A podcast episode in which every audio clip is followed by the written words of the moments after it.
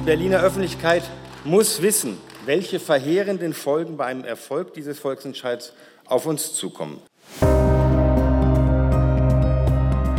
Wir wachen dann nämlich am nächsten Morgen plötzlich alle als Geiseln der Klimakreuzzügler auf. Die Klimakreuzzügler wollen Berlin nämlich total umkrempeln.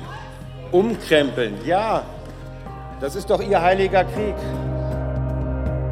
Diejenigen, die schon in dem analytischen äh, hier anderer Auffassung sind, die nenne ich klimapolitische Geisterfahrer, meine Damen und Herren. Und da meine ich ausdrücklich Sie von der AfD-Fraktion. Jeder Schritt, der die herrschende Politik, egal in welcher Konstellation unter Druck setzt, so schnell wie möglich den CO2-Ausstoß massiv und radikal zu verringern, ist ein guter Schritt, ist ein Schritt, um das Überleben der nächsten Generation zu ermöglichen. Ziele müssen auch erreichbar bleiben. Und deswegen ist unsere Haltung zum Volksentscheid genauso klar. Ja zu mehr Klimaschutz, aber nein zu einem Volksentscheid der falschen Versprechen. Es ist wieder Wochenende und es ist wieder eine Abstimmung. Inzwischen wird das in Berlin fast zur Tradition, dass man sonntags irgendwo sein Kreuzchen macht. Und damit herzlich willkommen bei Spreepolitik, dem landespolitischen Podcast von RBB24. Der Klimavolksentscheid steht an und die Berlinerinnen und Berliner sollen eine, man kann das wohl so sagen, historische Entscheidung fällen. Soll Berlin schon bis 2030 klimaneutral werden? Die Auswirkungen wären auf jeden Fall enorm und weitreichend. So jedenfalls wird es uns überall erklärt. Aber ist dem wirklich so? Und falls das stimmt, was würde ein Ja denn bedeuten? Und was würde ein Nein vielleicht bedeuten? Das bespreche ich jetzt mit meinen beiden Kolleginnen Sabine Müller und Angela Ulrich. Ich grüße euch beide. Hallo, hallo Sebastian. Bevor wir loslegen, ist denn das aus eurer Sicht wirklich so eine historische Entscheidung, wie alle sagen, oder ein Volksentscheid von mehreren, die wir inzwischen hatten? Wir haben ja ein bisschen Erfahrung damit in Berlin. Na, ich finde schon, dass es einer ist, der zu der wichtigeren Kategorie gehört. Erstens, weil das Problem so drängend ist. Außerdem, weil einfach nichts zu tun das Problem eben nicht löst, sondern eher schlimmer macht. Und außerdem fand ich schon interessant, wir haben ja jetzt auch schon Zahlen bekommen über den Rücklauf von Briefwahlunterlagen. Dieser Rücklauf ist riesig, ist viel höher, ist mein Eindruck, als sonst bei Volksentscheiden, die nicht an Wahltage gekoppelt waren, also wo man nicht auch noch über anderes mit abstimmte. Und das zeigt zumindest schon, dass das in der, im Interesse und im Blick von vielen Berlinerinnen und Berlinern doch relativ hoch hängt.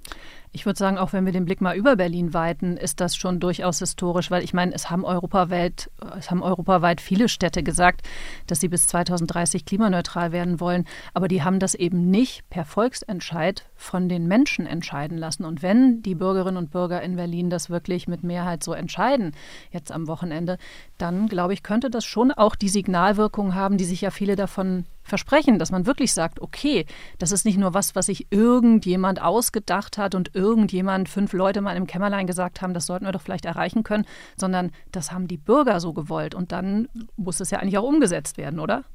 Das ist genau die Herausforderung an die Politik. Auf jeden Fall ist der Volksentscheid und die Initiative dahinter sehr ambitioniert. Das hört man auch raus, wenn man zum Beispiel Leuten zuhört, wie dem Sprecher der Initiative Klimaneustart, äh, Steffen Zimmer, der diese Woche Folgendes in der Abendschau gesagt hat. Wir denken aber auch, dass wir den Mindset in der Politik und in der Gesellschaft ändern müssen. In den 50er Jahren hätte auch kein Mensch geglaubt, dass zehn Jahre später Menschen auf dem Mond spazieren gehen. Raumfahrt ist nicht unser Spezialgebiet, Klimawissenschaft eigentlich auch nicht, aber wir schauen auf die Politik. Und deswegen habe ich mir mal was überlegt. Lasst uns doch mal zusammen auf die letzte große politische Debatte zum Volksentscheid schauen. Das war diese Woche im Plenum des Abgeordnetenhauses. Ich habe da einfach mal ein paar zentrale Aussagen von Befürwortern und von Gegnern des Volksentscheids rausgesucht und wir schauen mal, ob wir erklären können, was die damit genau meinen, was dahinter steckt, wie man das einordnen und verstehen sollte. Und ich habe mich mal wirklich auf den Bereich fokussiert, den wir am besten einordnen können, den den politischen Willen, wie man so schön sagt. Einverstanden mit euch beiden? Na klar. Logisch. Super. Dann legen wir los mit Stefan Evers, dem Generalsekretär der CDU Berlin. Es sitzt auch im Abgeordnetenhaus, wird übrigens gehandelt für einen Senatsposten in der neuen möglichen schwarz-roten Regierung und der verhandelt auch den Koalitionsvertrag mit aus. Evers hat Folgendes im Abgeordnetenhaus gegen den Volksentscheid ins Feld geführt. Das ist eine Wundertüte, bei der nicht einmal die Initiatoren wissen, was eigentlich drinsteckt.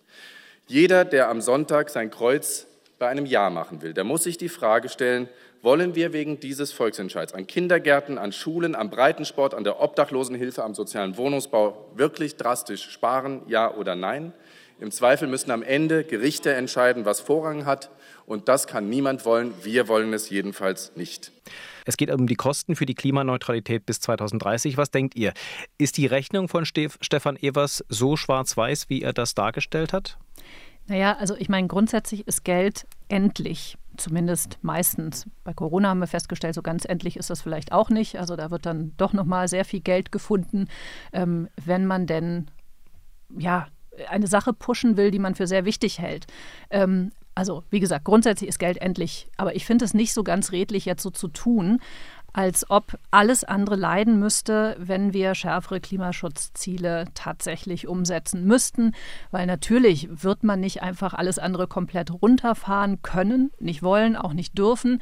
Aber klar, man wird sehr viel genauer rechnen müssen. Ähm, das ist auf jeden Fall klar, wenn das so kommen würde. Senatorin Bettina Jarasch übrigens, die ja noch für Klimaschutz und Verkehr zuständig ist, hat gesagt, die, dieses Projekt Klimaneutralität bis 2030 würde Berlin nach ihrer Schätzung eine zweistellige Milliardensumme kosten. Kritiker sagen eher, allein bei der Gebäudesanierung ist es eine dreistellige Milliardensumme. Ähm, Angela, wie siehst du das? Also es ist schon teuer, klar. Wenn man jetzt äh, tatsächlich in sieben und nicht wie mal geplant in 22 Jahren versuchen will, wirklich gerade dieses Thema, was du ansprichst, Sebastian, die energetische Gebäudesanierung, die ist riesig. Da kann man riesig was gewinnen, aber es liegt eben genauso riesig was im Argen. Und ähm, da geht es ja dann auch darum, da hat man ja nicht mal genug Fachkräfte, um das hinzukriegen. Also wie realistisch das ist, ist die eine Sache. Ähm, aber ich möchte nochmal auf diese Kosten auch kommen. Es ist immer nur die Frage, was kostet kostet es, Klimaneutralität voranzutreiben? Und da ist ja die Gegenfrage, die eben auch Wissenschaftler ganz laut und deutlich stellen, die ist, was kostet es, das nicht zu tun? Weil das muss man ja auch sagen. Das ist ja nicht so eine Entscheidung zu sagen, wir, wir machen es einfach nicht, dann passiert nichts, sondern dann sind die Klimaschäden so riesig. Das ist natürlich nicht nur auf Berlin bezogen, aber Berlin ist ja auch nur ein Baustein in einem großen Gerüst. Dieses so riesig, dass das eben am Ende noch viel teurer wird. Insofern muss das schon gerechnet werden und es gibt ja auch 5 Milliarden Sonderprogramme eben eben gerade für den Klimaschutz, wie auch für andere Themen in der Koalition. Aber das ist jetzt nochmal schon auch veranschlagt worden und dafür kann man sich schon eine Menge leisten. Und ich verstehe diesen Klimavolksentscheid jetzt ja auch, um politischen Druck zu machen. Da sagen manche, den brauchen wir nicht, den haben wir sowieso schon. Aber gut, äh, das ist wiederum eine Streitfrage. Aber es geht ja auch darum, das eben nach vorne zu bringen. Und ich finde diese Mondlandungsfrage ähm, oder diesen Mondlandungsvergleich irgendwie gar nicht so schlecht. Ist das denn nicht irgendwie ad absurdum geführt worden, dieses Argument, wir haben nicht Geld Geld für alles. Äh, wir müssen uns entscheiden, wenn dann CDU und SPD in ihren Koalitionsverhandlungen diese 5 Milliarden Euro, die du angesprochen hast, Angela, bekannt geben, dass sie sagen, die wollen wir investieren mindestens. Sie haben ja gesagt, mindestens. Es könnten nochmal 5 Milliarden Euro dazukommen, äh, um in den Klimaschutz zu investieren. Das zeigt doch eigentlich, also wenn man will, findet man immer irgendwie Geld oder, oder nicht.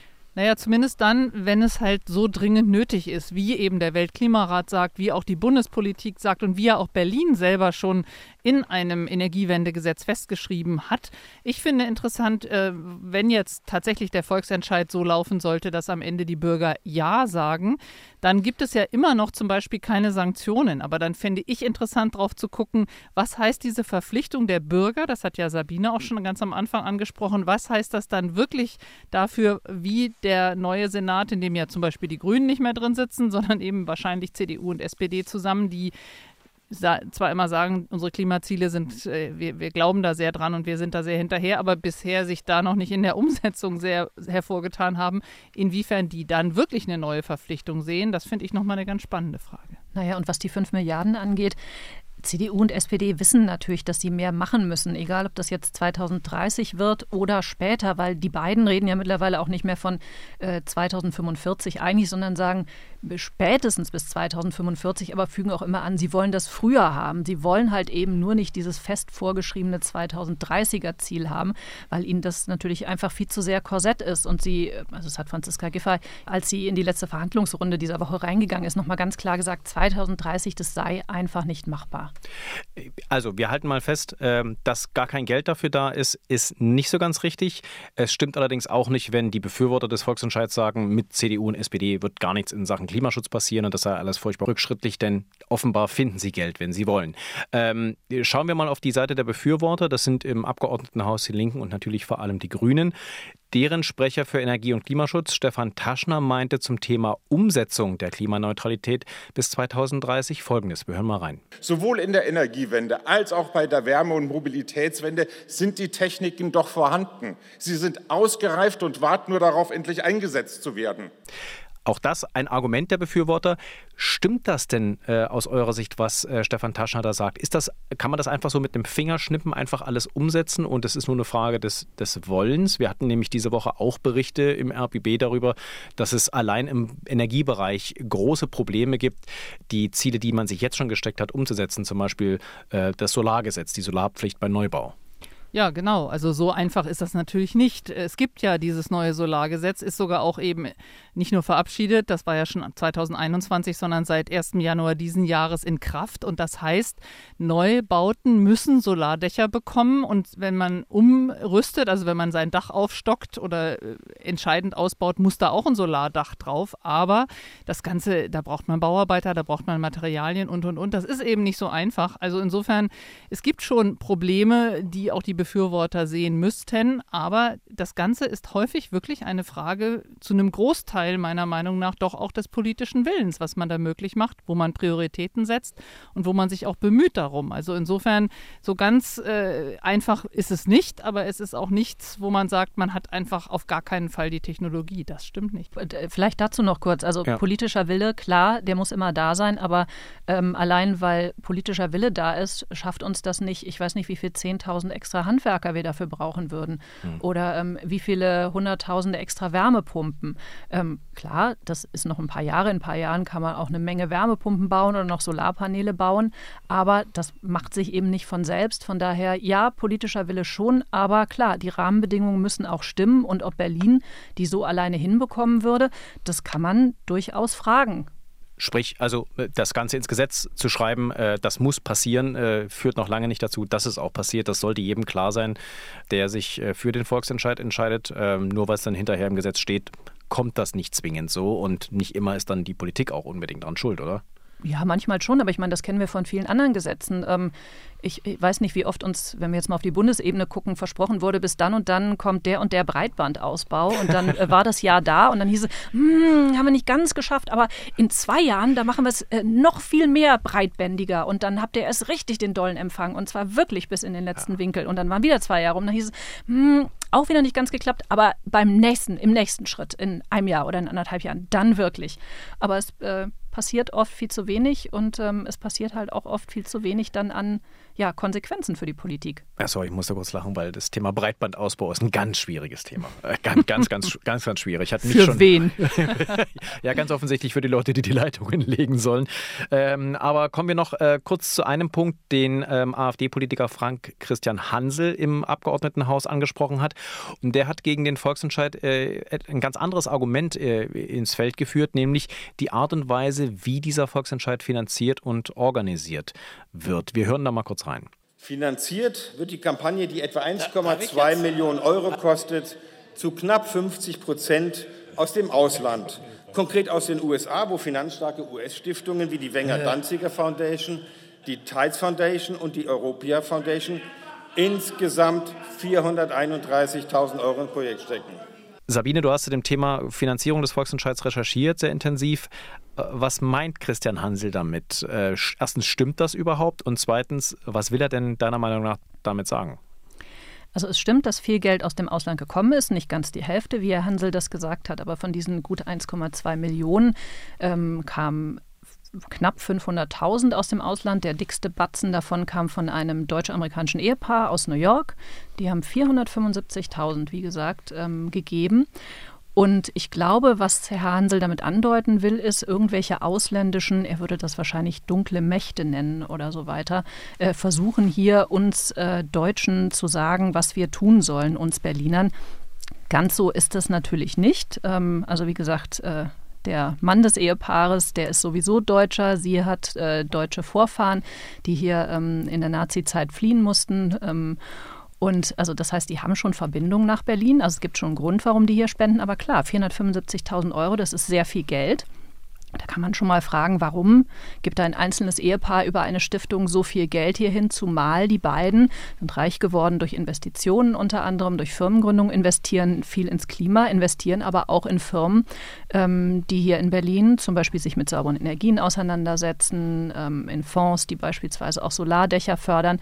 Und da kann man natürlich fragen, würden die vielleicht auch persönlich davon profitieren, wenn eben jetzt dieser Klimavolksentscheid durchkommt und Berlin deutlich schneller als bisher geplant klimaneutral werden müsste. Dazu sagen die beiden, wir haben mit ihnen gesprochen, ähm, also das hat jetzt persönliche finanzielle Interessen haben damit überhaupt nichts zu tun. Sie sagen eben, sie wollen Berlin als diese Vorbildstadt haben, dass wenn das hier durchkommt, dass der Rest der Welt drauf guckt und sagt, okay, die haben das so beschlossen, dann wird das jetzt wahrscheinlich auch umgesetzt, dann kann es doch gehen und dass sich dann andere anschließen und das auch so machen und dass man dann wirklich vielleicht diesen, diesen allerschlimmsten Klimawandel noch aufhalten kann. Aber wir halten fest, das Geld kommt äh, und dazu hattet ihr ja, äh, das habt ihr auch rausgefunden, das Geld kommt zum Teil zumindest aus auch den dem Wirtschaftsbereich erneuerbare Energien von Firmen oder Organisationen, die sich im weitesten oder engen Sinne genau damit beschäftigen. Das heißt, das muss man dann schon auch konstatieren. Wenn das ein erfolgreicher Klimavolksentscheid wird, dann ist das auch ein Erfolg äh, bestimmter Lobbygruppen. Genau, und das sind auch nicht nur Leute aus den USA. Also wir haben auch in, in Deutschland einen, der ähm, wirklich als Solarpionier gelten darf. Paul Gruno heißt der. Der hat zusammen mit seiner Frau über eine Stiftung 200.000 Euro gegeben.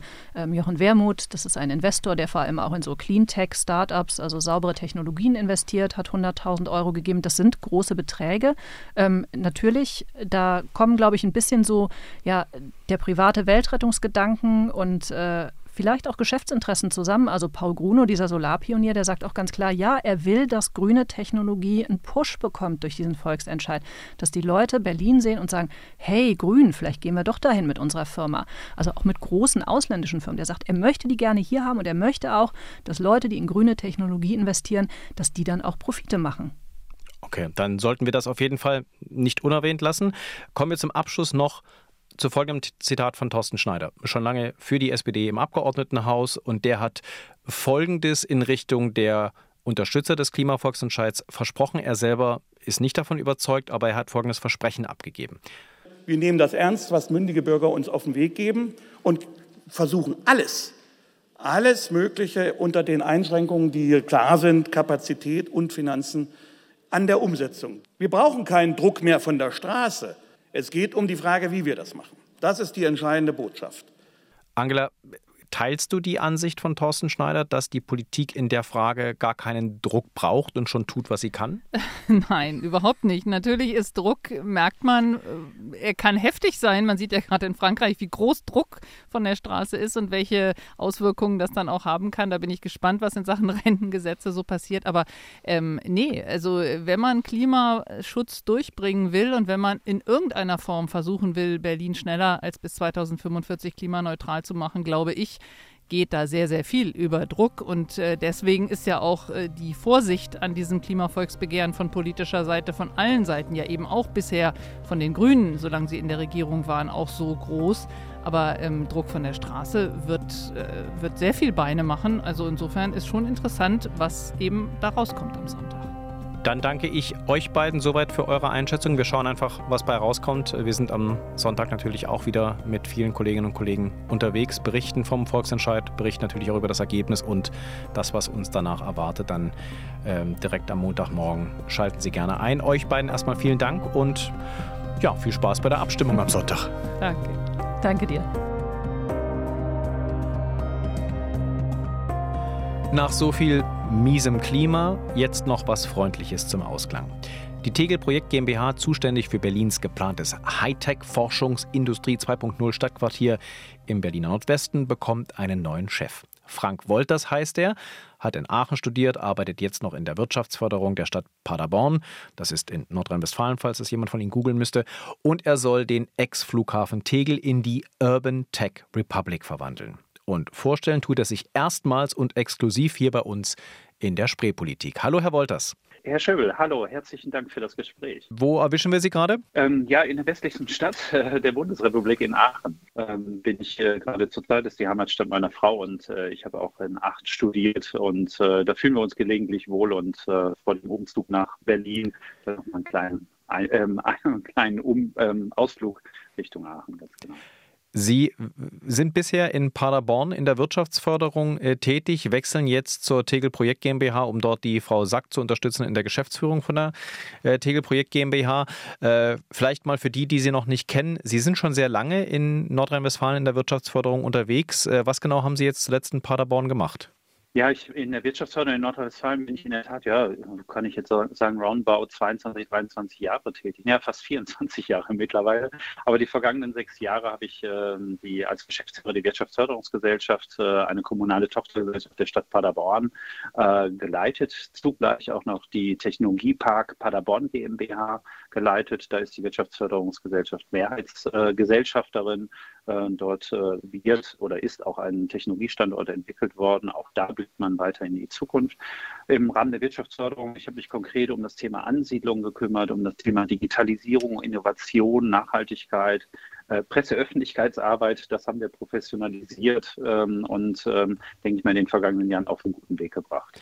Das heißt, Sie haben sowas ähnliches, was Sie jetzt mit der Tegel-Projekt machen, schon in Paderborn gemacht, nämlich im Prinzip ein, ein, ein Misch Gewerbegebiet aufgebaut, äh, wo es vor allem um innovative Technologien geht. Jetzt konfrontiere ich Sie gleich mal mit diesem berüchtigten Berliner Charme. Ähm, wir sind ja sehr überzeugt von uns hier an der Spree äh, und äh, müssen erklärt bekommen, warum uns jemand von außen äh, irgendwas erklären kann. Was können Sie denn aus der Kleinstadt Paderborn nach Berlin mitbringen, was uns hier hilft? Was wissen Sie, was wir hier nicht wissen?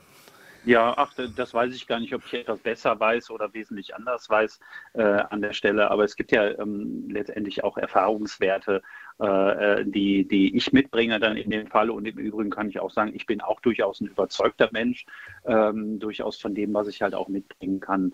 Ähm, ich denke, dass äh, was mich da auch in den vergangenen Jahren, auch in meiner früheren Tätigkeit im Rheinland ausgezeichnet hat, ähm, in der Standortentwicklung, das Thema der Wertschöpfungsketten. Ähm, diese zu sehen, zu entdecken äh, und auch in einem Netzwerk zu entwickeln. Und das ist ja auch eine besondere Herausforderung an sich in Tegel, äh, zu schauen auf dem Areal, dass wir ähm, innovative äh, Wertschöpfungsketten ähm, dort weiterentwickeln, die aber dann wiederum auch der Standortentwicklung äh, dienen. Also nicht nur der Wirtschaft, sondern auch der Standortentwicklung. Und ich glaube, das ist so eine besondere Expertise, die ich mitbringe. Ähm, und da will ich mitnichten sagen, dass ich das jetzt Berlin oder den Akteuren neu erkläre. Ich denke mal, das werden wir schön gemeinsam entwickeln. Ja, äh, schauen wir mal auf diesen Technologiepark in Paderborn. Äh, was haben Sie denn da für Firmen mit angesiedelt, beziehungsweise was war da so der Fokus, wo Sie sagen könnten, da, da können wir vielleicht auch was für Tegel lernen? Denn der Fokus in Tegel wird ja mhm. auch sehr auf neuen Technologien liegen, äh, eben auch auf mhm. neuen Wertschöpfungsketten und mittendrin sitzt ja dann auch noch äh, die Hochschule für Technik, äh, also da sitzt ein Hochschulstandort mit drin. Mhm. Ja, äh, genau das, das ist ja nochmal der besondere Reiz. Also als ich nach Paderborn äh, gekommen bin und auch in den vergangenen Jahren wir die Themen weiterentwickelt haben, ähm, ähm, Paderborn hat, ist Universitätsstandort, hat roundabout 20.000 Studierende ähm, und äh, der Technologiepark in Paderborn ist in fußläufiger Entfernung oder Nachbarschaft ähm, auch zur Universität, auch zu den Forschungseinrichtungen. Und dort haben wir in enger Zusammenarbeit äh, unterschiedliche ähm, äh, Tech-Branchen auch angesiedelt, auch ins, aus dem Start-up-Bereich heraus, innovative Dienstleistungen, ähm, die ähm, in einem Zusammenspiel der Universität aus dem Bereich Technologie und Wissenstransfer heraus gemeinsam mit dem Technologiepark, gemeinsam mit der Wirtschaftsförderung ähm, entwickelt äh, worden sind. Und an dem Standort sind äh, im Technologiepark, das sind etwa zwölf Hektar, also ein Bruchteil der Fläche, ähm, die in Tegel zur Verfügung steht, aber sind roundabout ähm, 100 ähm, Unternehmen mit circa 1500 Beschäftigten. Es ist noch ein bisschen Wachstumspotenzial da, nicht mehr viel. Das wird gerade entwickelt. Ähm, aber ich denke gerade die Kombination, und da habe ich seinerzeit auch Wert in den Gesprächen in Tegel äh, äh, gelegt, enge Zusammenarbeit mit der Universität, weil ähm, das auch wichtig ist für Standortentwicklung dort, wo junge Menschen studieren, sich ähm, findet man auch eine gute Grundlage, um Unternehmen halt anzusiedeln und weiterzuentwickeln. Äh, schauen wir kurz aufs Geld. Ähm, meinen Sie denn, man muss solche Firmen auch tatsächlich ein bisschen mit, mit Förderung überzeugen? Also mussten Sie in Paderborn eine Menge Geld auch in die Hand nehmen, um Firmen anzulocken oder kommen die irgendwie automatisch, wenn man das Schild raushängt, hier ist noch Platz?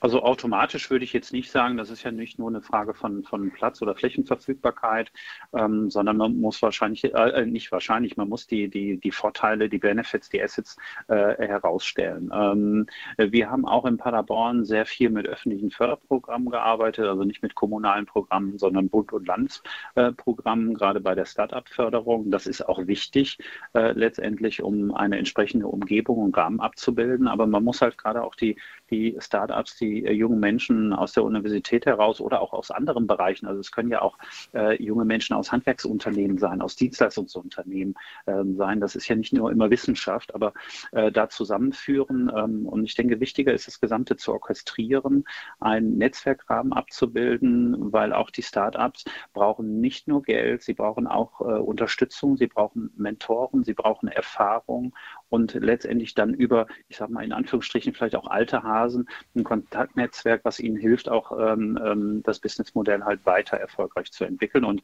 ich denke, da kann Tegel-Projekt äh, gemeinsam äh, mit der Hochschule dann in Zukunft eine hervorragende Arbeit leisten. Können Sie sich eigentlich vorstellen, dass man in Tegel irgendwann studiert und quasi aus dem, aus dem Unigebäude rauskommt und direkt in den Job reinwandert und dafür nur über die Straße gehen muss?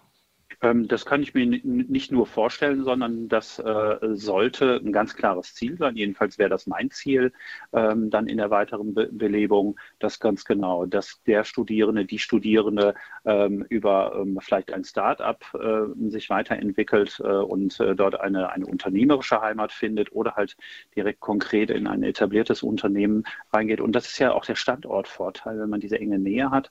Und da bin ich auch überzeugt, dass man Unternehmen, Tech-Unternehmen, Unternehmen, innovative Unternehmen finden äh, wird, äh, die man auch genau darüber überzeugt, dass man junge ähm, Kräfte, innovative Kräfte äh, bekommt, weil die schlicht und ergreifend einfach über den Flur gehen müssen oder über die Straße gehen müssen.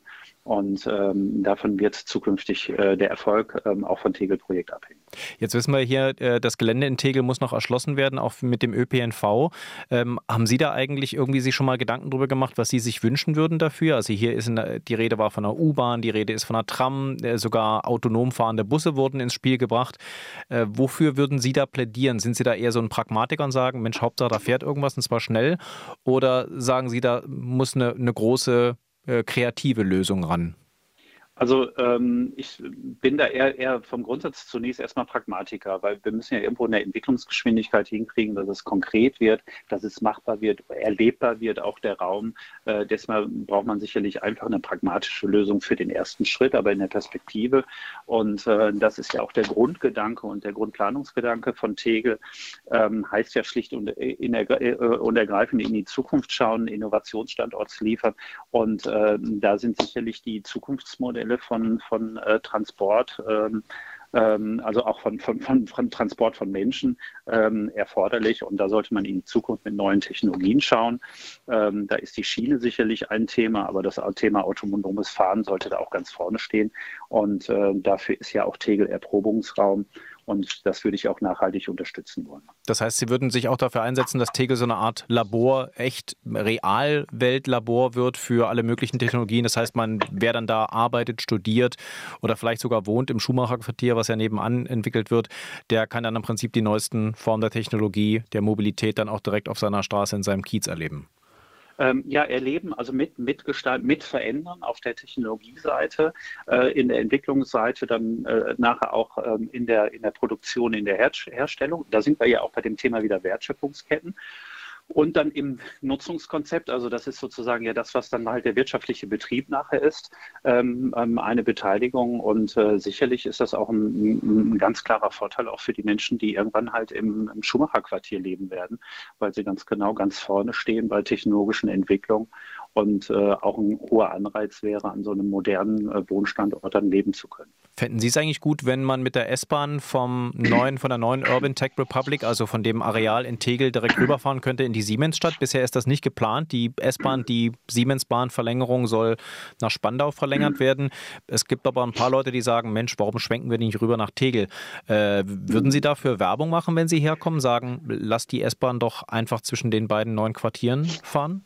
Hm, also ich, ich würde äh, sozusagen Stand, Stand heute da vielleicht ein bisschen diplomatischer formulieren. Ähm, auch, ähm, weil da muss ich ja auch ehrlich sein, dass ich sozusagen in der äh, ÖPNV-Anbindung in der Tiefe noch nicht drin bin. Ähm, ähm, so dass ich jetzt überzeugt äh, sein könnte, dass, dass äh, das, was von Ihnen skizzierte, jetzt der richtige äh, und, und, und ähm, sei an der Stelle. Ähm, aber ich halte grundsätzlich die ÖPNV-Anbindung und auch über die Schiene sicherlich äh, wichtig, auch in der pragmatischen Umsetzung. Wir alle wissen letztendlich, gerade solche Infrastrukturprojekte äh, haben einen äh, zeitlichen langen Vorlauf, auch in der Genehmigung. Ja. Ja, aber da sehen Sie mir bitte nach, dass ich da noch ein bisschen zurückhaltend bin äh, in der Empfehlung oder das Starkmachen dann für die eine oder andere Sache. Sie wissen ja vielleicht, wir haben hier einen Bundesligisten in Berlin, der sucht gerade noch einen Standort für sein neues Stadion, sofern er denn mhm. ein neues Stadion baut. Ihr Vorgänger, Herr Boutelier, war immer sehr vorsichtig, wenn man auf ihn zugekommen ist und gesagt hat, Mensch, in Tegel wäre doch noch Platz. Könnten Sie sich denn so in Ihrer Vision für Tegel vorstellen, dass da eventuell doch irgendwo äh, Platz wäre, ähm, um Hertha BSC eine neue Heimat Heimat zu geben. Da gibt es ja einige Ecken in Tegel noch, äh, die sind frei. Äh, da könnte man vielleicht über so ein neues Stadion nachdenken. Wären Sie für sowas generell offen oder sagen Sie eher, nee, lasst uns mal den Plan, den wir jetzt haben, also wirklich auch umsetzen und da ist ein Stadion, ein neues, nirgendwo eingeplant? Ja, das, ich versuche gerade die Gemeinheit der Frage herauszufiltern, Herr Schöbel.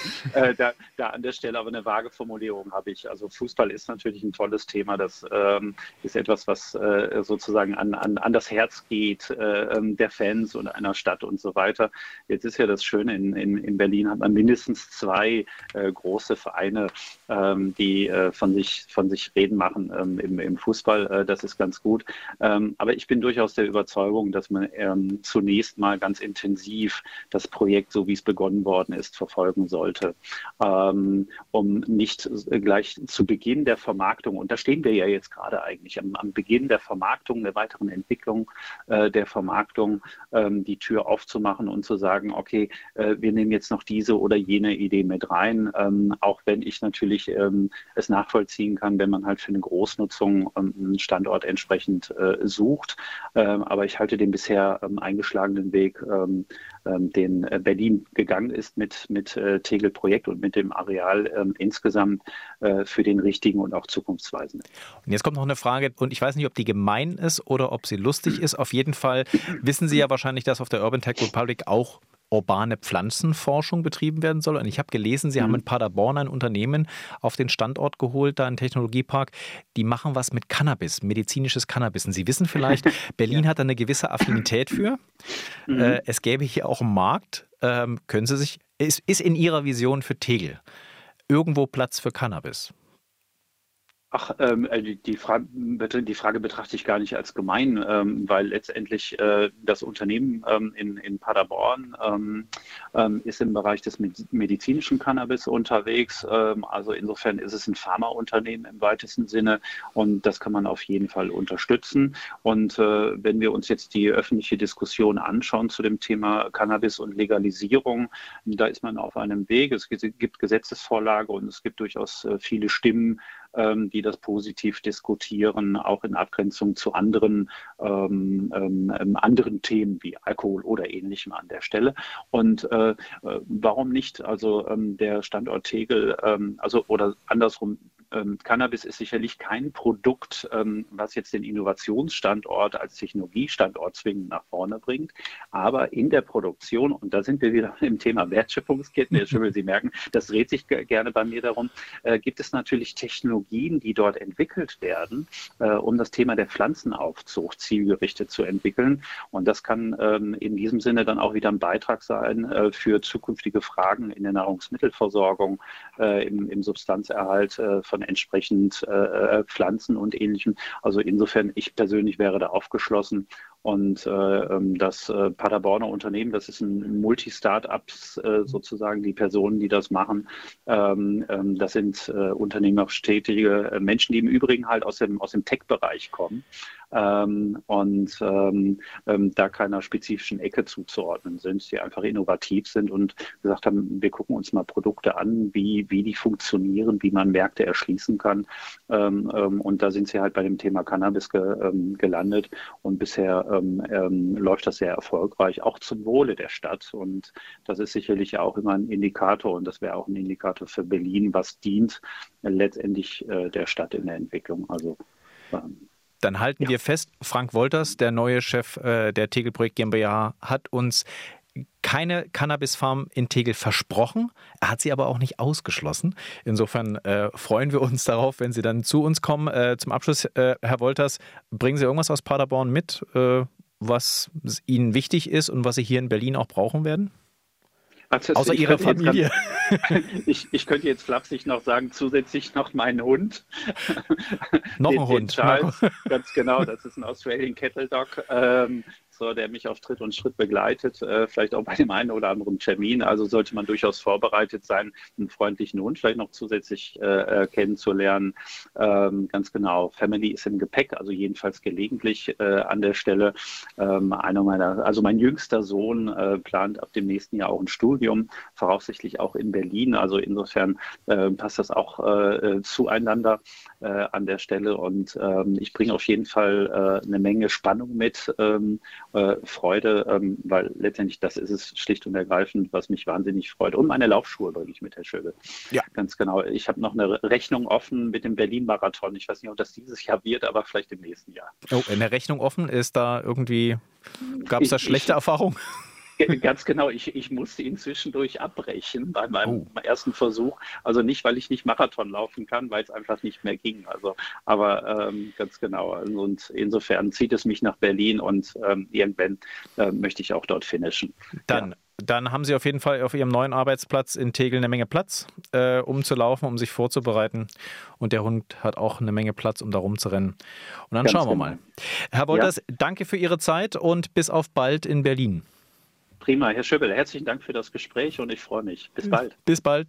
Grüße nach Aachen. Ciao. Danke. Und das war's mit der Spreepolitik für diese Woche. Zum Abschluss wieder mein Podcast-Tipp. Deep Doku ist es dieses Mal von RBB Kultur. Jede Woche erzählen wir da eine wahre Geschichte aus Berlin und der Welt. Und die aktuelle Folge diese Woche passt thematisch perfekt, denn Deep Doku fragt nach, wie die Klimaaktivisten, die sich die ganze Zeit auf die Straße kleben, eigentlich ticken. Was treibt die an und wie reagieren sie auf den massiven Gegenwind in der Gesellschaft? Nehmen sie den überhaupt wahr? Dafür haben Christoph Schrag und Hendrik Schröder eine Vollzeitaktivistin getroffen, die sich mehr als 20 Mal schon auf die Straße geklebt hat. Zu finden ist die Folge in der ARD Audiothek. Da gibt's auch uns, die Spreepolitik. Haben Sie Fragen, Wünsche oder Kritik an uns, gerne eine Mail schreiben an spreepolitik.rbb-online.de. Danke fürs Zuhören in dieser Woche, sagt Sebastian Schöbel. Bis bald.